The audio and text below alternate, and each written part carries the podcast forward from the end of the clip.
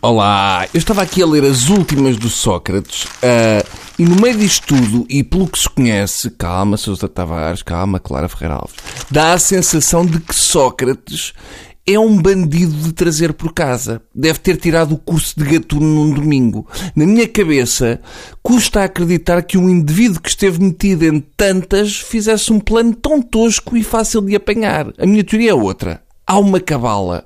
Uma cabala engendrada, atenção, por Sócrates.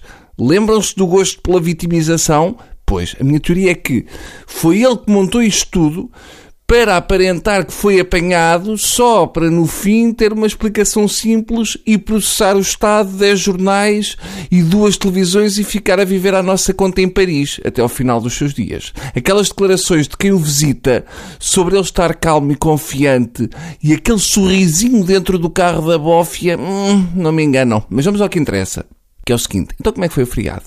Hum? Bom, não foi? Desde que nos cortaram feriados cada vez que temos um, ui, Parece que sabem por 5.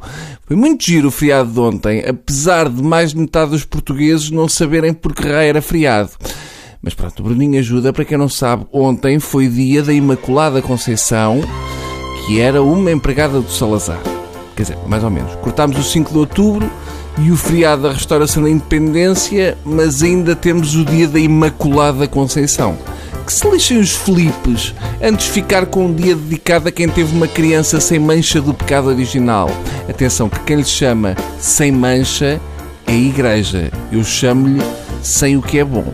Portanto, não festejamos a tirar espanhóis pela varanda, mas festejamos Nossa Senhora ter deixado a janela aberta para entrar o amante durante a noite sem o São José dar por isso. É provavelmente o feriado mais estapafúrdio do ano. Ai, ó Bruno, é a padroeira de Portugal. E então? Desde quando é que as padroeiras são mais que os outros? Em que é que uma padroeira é mais que uma padeira? Porquê é que a padeira de Alves não tem direito a um feriado? Eu saiba também era virgem. Porque com o bigode e o cheiro das axilas ninguém lhe pegava.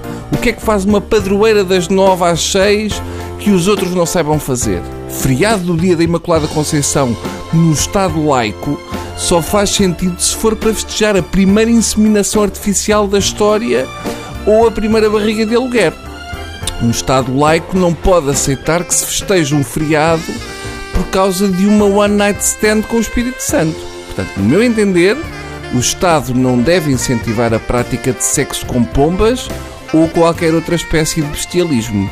Penso que já aqui referi isto se há alguém que merecia um feriado neste dia, era o São José. O papel triste e subalterno que deram a São José nesta história merecia que o homenageássemos. Reparem que, apesar de tudo, nunca ouvimos falar de violência familiar. E tenho a certeza que ninguém aguenta ter de ouvir piadas como Ah, está bom, então a tua mulher teve um filho de um trio elétrico? Vamos lá ver. Está bem que Jesus Cristo morreu por nós, mas há muitos homens que preferiam morrer na cruz só com uma coroa de espinhos na testa do que as pessoas saberem e comentarem durante séculos que a mulher ficou grávida e o filho não era dele. Portanto, Viva São José!